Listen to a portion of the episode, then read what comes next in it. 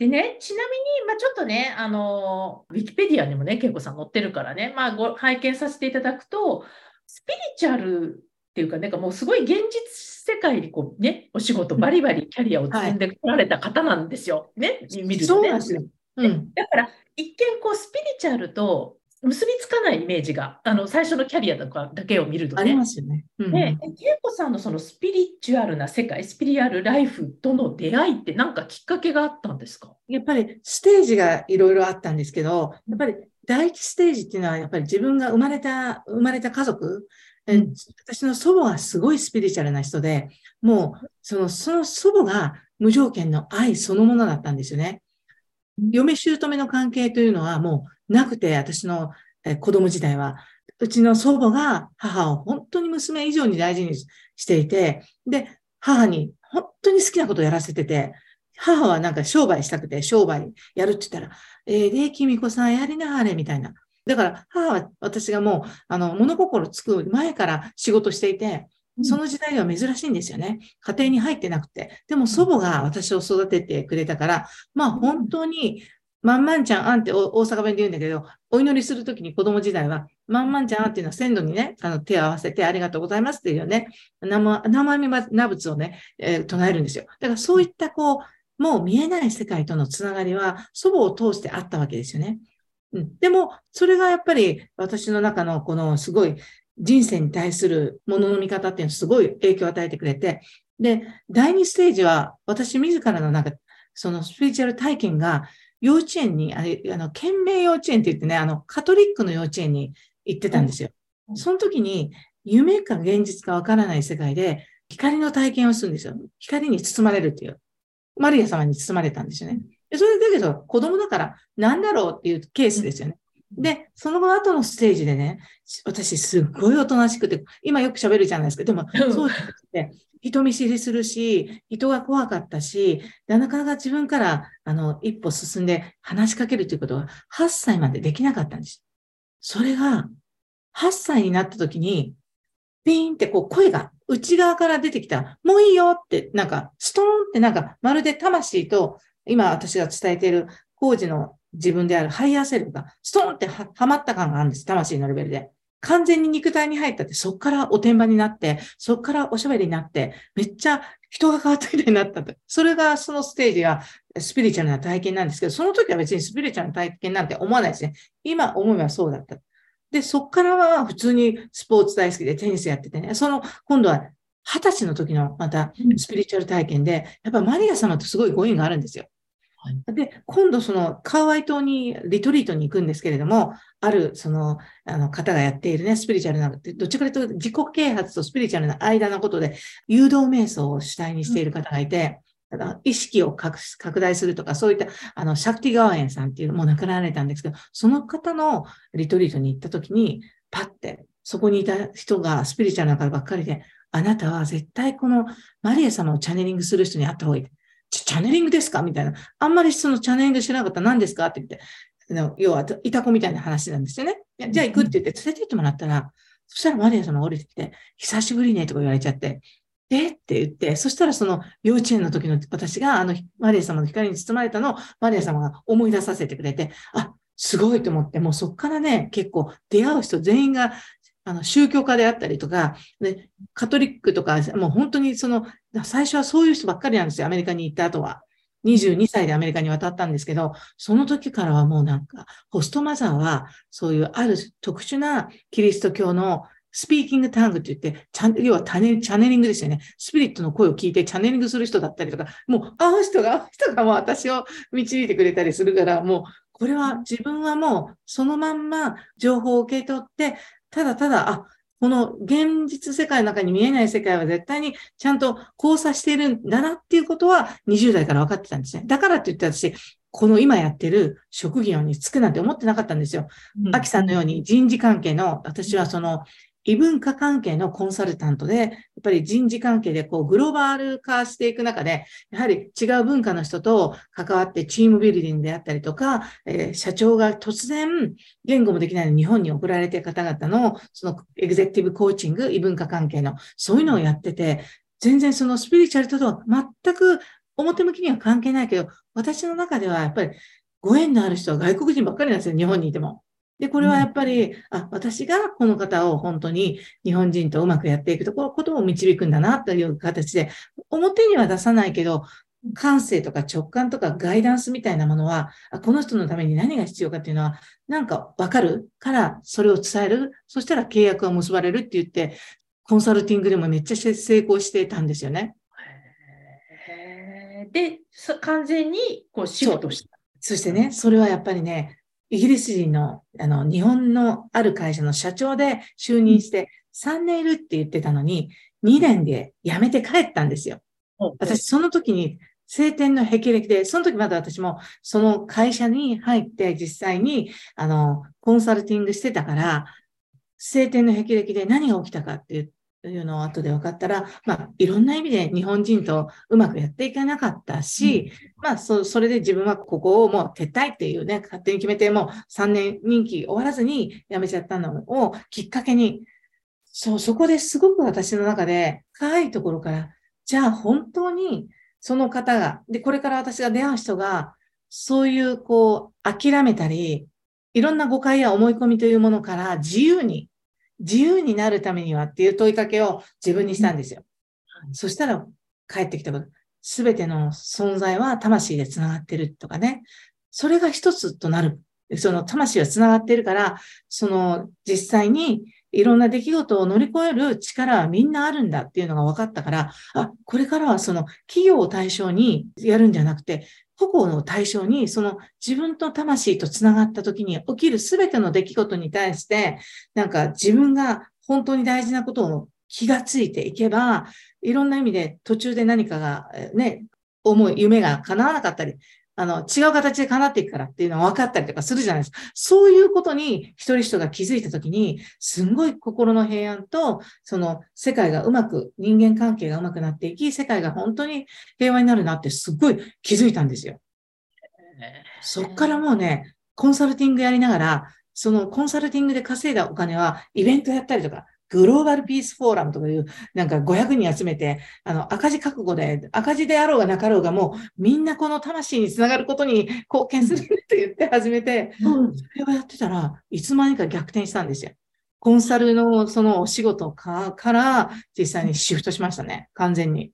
へえ、じゃあ自分の、まあ気持ちっていうか、なんかそれに従ってやってたらいつの間にか変わってそうなんですよ。もう従わざるを得ない。だからもうコンサル時代の友達は、結構何言ってんの？って、ちゃんと稼いでて、何の問題もないのに、なんでここを去るの？みたいな。いや、だけど、それは私以外の人でもできると思うって思ったんですよ。うん、で、私の友人にそのプロジェクトを譲ったりとかして、で、その流れで、本当に徐々に徐々に私自身が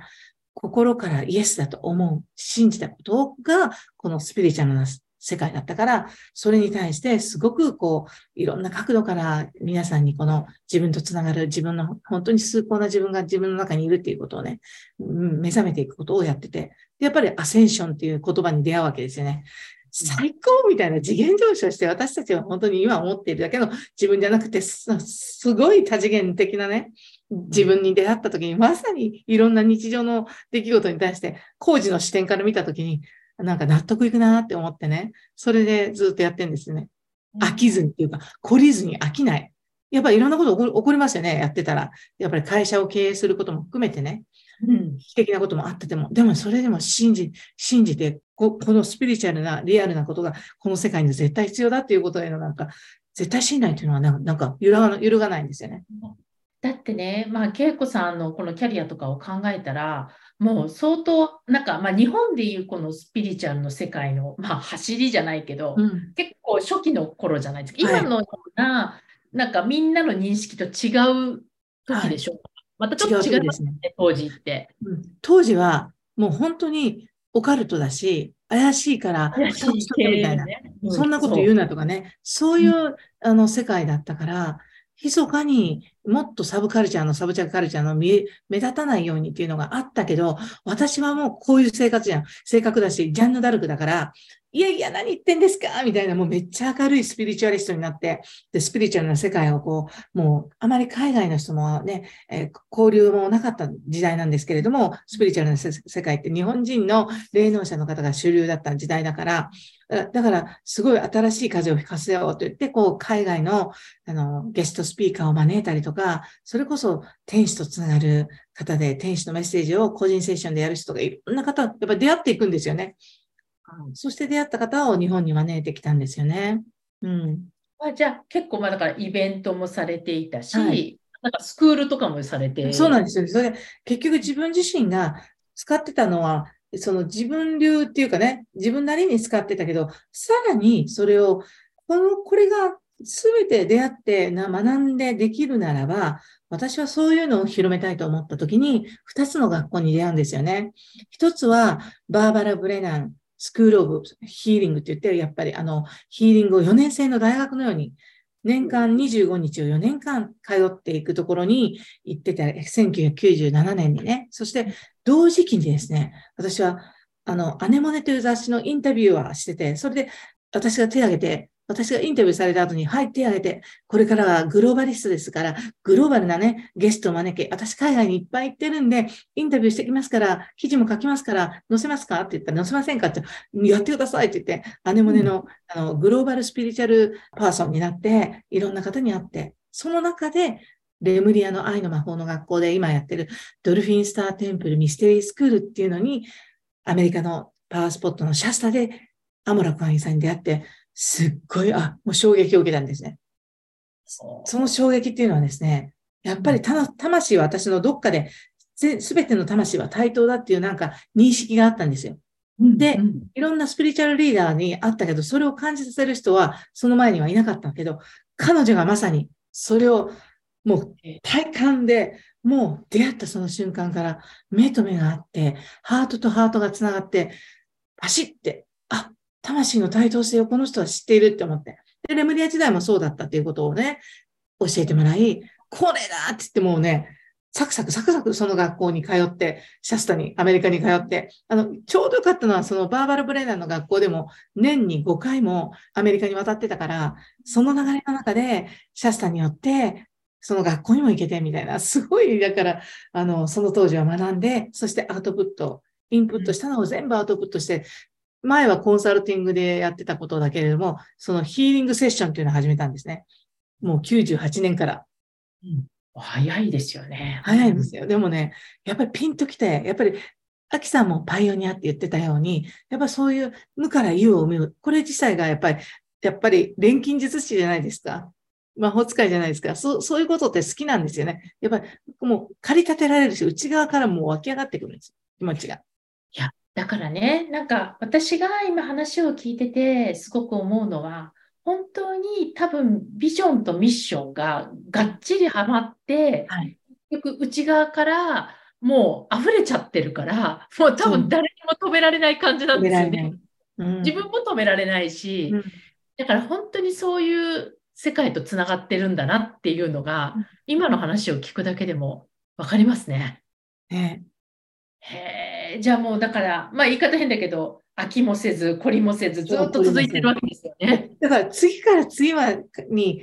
要はひらめいてくるから、いろんなプロジェクトをやり続けていくんですよね。ね。うん、い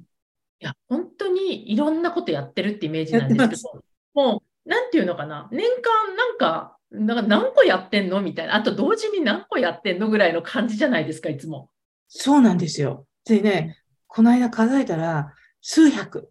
結局小さいことから大きなことまでやったら、すごい数百件のプロジェクトを回してたっていう。みんなで、会社でね。うん。すごいね。うん、えー、で、例えば、えっ、ー、と、まあ、そういうのに、今、まあ、当時ね、始めた頃から比べたら、うん、今ってそういう人たちも身近になって、うん、まあ、あの簡単に、まあ、情報もアクセスできるようになってるし、ね、当時は本当人がイベントで来てくれないと、ね、うん、なかなか接することができなかったことも、うん、まあ、こうオンラインの世界になり、まあ、うん、本当に一般の人もこうスピリチュアルっていう言葉を聞いても誰もオカルトとは言わなくなったったですね。で今ってこのなんかあの、世界っていうのは、そういう意味では、恵子さんが見てた世界なのか、うんなんか、また社会の流れとともに、これから変わっていく感じなのか。例えば今、ほら、の時代とかれてます。初めてこのスピリチュアルなその世界のことをお伝えし始めて28年になるんですけど、うんすごくこの今はその以前に見てた世界がこう、ある種一つのライフスタイル、スピリチュアルがライフスタイルになってきた。うんっていうのはすごいなと思うし、で、これから先を見たときに、えこの私が見ている世界っていうのは、このスピリチュアルなあの能力っていうのは誰にもあるから、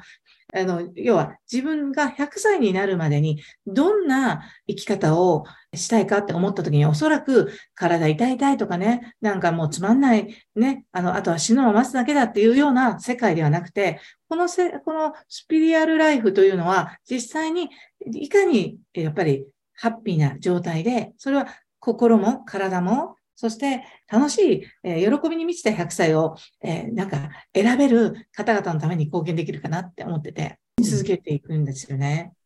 なるほど。例えば、なさっきね、自分とつながるとかっていう話もあったと思うんですけど、まあそういう言葉ってこう言葉としてはよく聞くと思うんですけど、うん自分とつながっていくためにもっとね、もっと、まあ日々、あのね、バージョンアップしていくと思うんですけど、つながっていくために大事なことってどんなことなんですか？まあ、大事なことは、普通に呼吸してるけど、呼吸に意識を向けて、少しゆったりめに呼吸をしてみるっていうことがまず一つあると思うんですよ。ゆったり呼吸すると体の中に酸素がね、十分流れていくのと同時に、落ち着いてくるじゃないですか。はい。そうするとはい。心のなんか空間、余裕が、うん、なんかできてきたときに、私今何を感じているんだろうかなっていうことに対する、なんか自分の問いかけが始まったりとか、今の私ってどうなんだろうっていう、すごく意識が、なんか自分に向かうと、自分とつながりやすい日常が始まりますよね。なるほど。うん。まあ確かにね、呼吸普段意識してないですからね。そう。当たり前に思ってるけど、だから呼吸だけじゃなくて、まあ、何かを飲むときももっと、うん、私たちには、このね、あの、味わうというね、その期間があるから、味わって、詳細にそれを感じる、なんか全身にその感じてみる。なんか、お水もいろんなボトルウォーターあるけど、全然味違うじゃないですか。それそれをもっと繊細に自分をかが味わって感じてみるということを許すとかね。あと、着ている洋服とかもね、毎日のいろんな色で自分の気分も変わってるから、今日私の気分を一番しあの表しているのは、こんな色、あんな色ってあるじゃないですか。さっきまで違う服着てたんだけど、アキさんと、あ、そうなんですね。うんうんそう。アキさんとこの時間を持つんだったら、私はどんな気分になるかなと思ったのが、やっぱりこういうエメラルドグリーンとかピンクとか、グリーンとか白の気分なんですよ。なるほど。あそういう、でね、そこでね、ちょっとやっぱ恵子さんに聞きたいのは、そういう感性とか感じるとかね、そういうのを大事にしようっていう、まあ、そういうのは、まあ、頭ではわかるんだけど、はい。例えば今の、まあ、私の周りで困ってる人たちっていうのは、はこの思考がね、結構働いちゃう。うん。で、ああでもない、こうでもない。で、なんか考えるとどんどんドツボにはまっていく。だから感じましょうって言っても、どうしてもこう思考に流れていっちゃう。まあうんうん、それだけいい部分もあるんだけど、なんか思考が逆に邪魔になっちゃってる場合、うん。うん。人たちになんかアドバイスってありますか？はい。でもまずそれ、自分でまず気づいているんですよね。思考が邪魔してるっていうか、思考に走って、ああでもない、こうでもないっていうね、ネガティブループに入っていく。で、やっぱそやっぱ大事なのは、それに気づくっていうね、何度も何度も気づいてあげる。そしてそのネガティブルームには、ループに入っている、毎回自分が自分に言っている言葉をキャッチする。うん例えば、ぐるぐる回って結局うまくいかないんじゃない？これ。あれやってもこうやっても、いろいろ考えてみても、やっぱり私うまくいかないわっていう、そういうループだったら、例えば。で、そのループのその言葉に対して、あ、こういう言葉を私は自分に放ってやるんだっていうことをね、もう一回その言葉を、ね、結局私はうまくいかないっていう言葉だったら、今の例例でいくとね。で、そしてそこでストップして、ほーっていうの、ほーって、興味を持ってあげる。その自分がそう興味を持ってあげるってことですね。このネガティブな思考でさえ興味をもう示す。で、次の言葉は、これって本当かなってうん。いつも本当にうまくいってないか？って聞いてる？本当か？って聞いて。そしたら、あれ？そういえばって言って、その、要はシフトをする思考のネガティブルームだから抜け出すために、本当かな？本当かな ?3 回ぐらい聞いて、その後、それをじっくりともっとその思考を使ってあげて、いやいや、あ、そういえばこのプロジェクトうまくいったじゃん。あその時どんな気分になってた？かなっていう、今度は思考から、その A という思考から B という思考に変わったら、あ、いやいや、その全部本当じゃないじゃん。ドツボじゃなかったわ。これうまくいったわ。こういうことをしてうまくいった時に自分の何を今度は感じたっけ？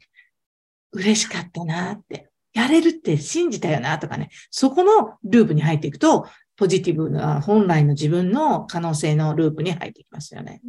うん。やっぱだからそこも丁寧に見てあげるっていうところ大事ですねそ。そうですね。なんか丁寧に丁寧に。そのためにやっぱり呼吸して落ち着いてね、焦らずに、うん、やったらいいなと思います。結構参考になってる方多いんじゃないかなと思います。本当に。はい。今回の放送はいかがでしたか？穴口恵子に聞いてみたいことや感想がありましたら、ぜひ公式ホームページよりお送りください。www.keikoanaguchi.com またはインターネットで穴口恵子と検索ください。それでは次回もお楽しみに。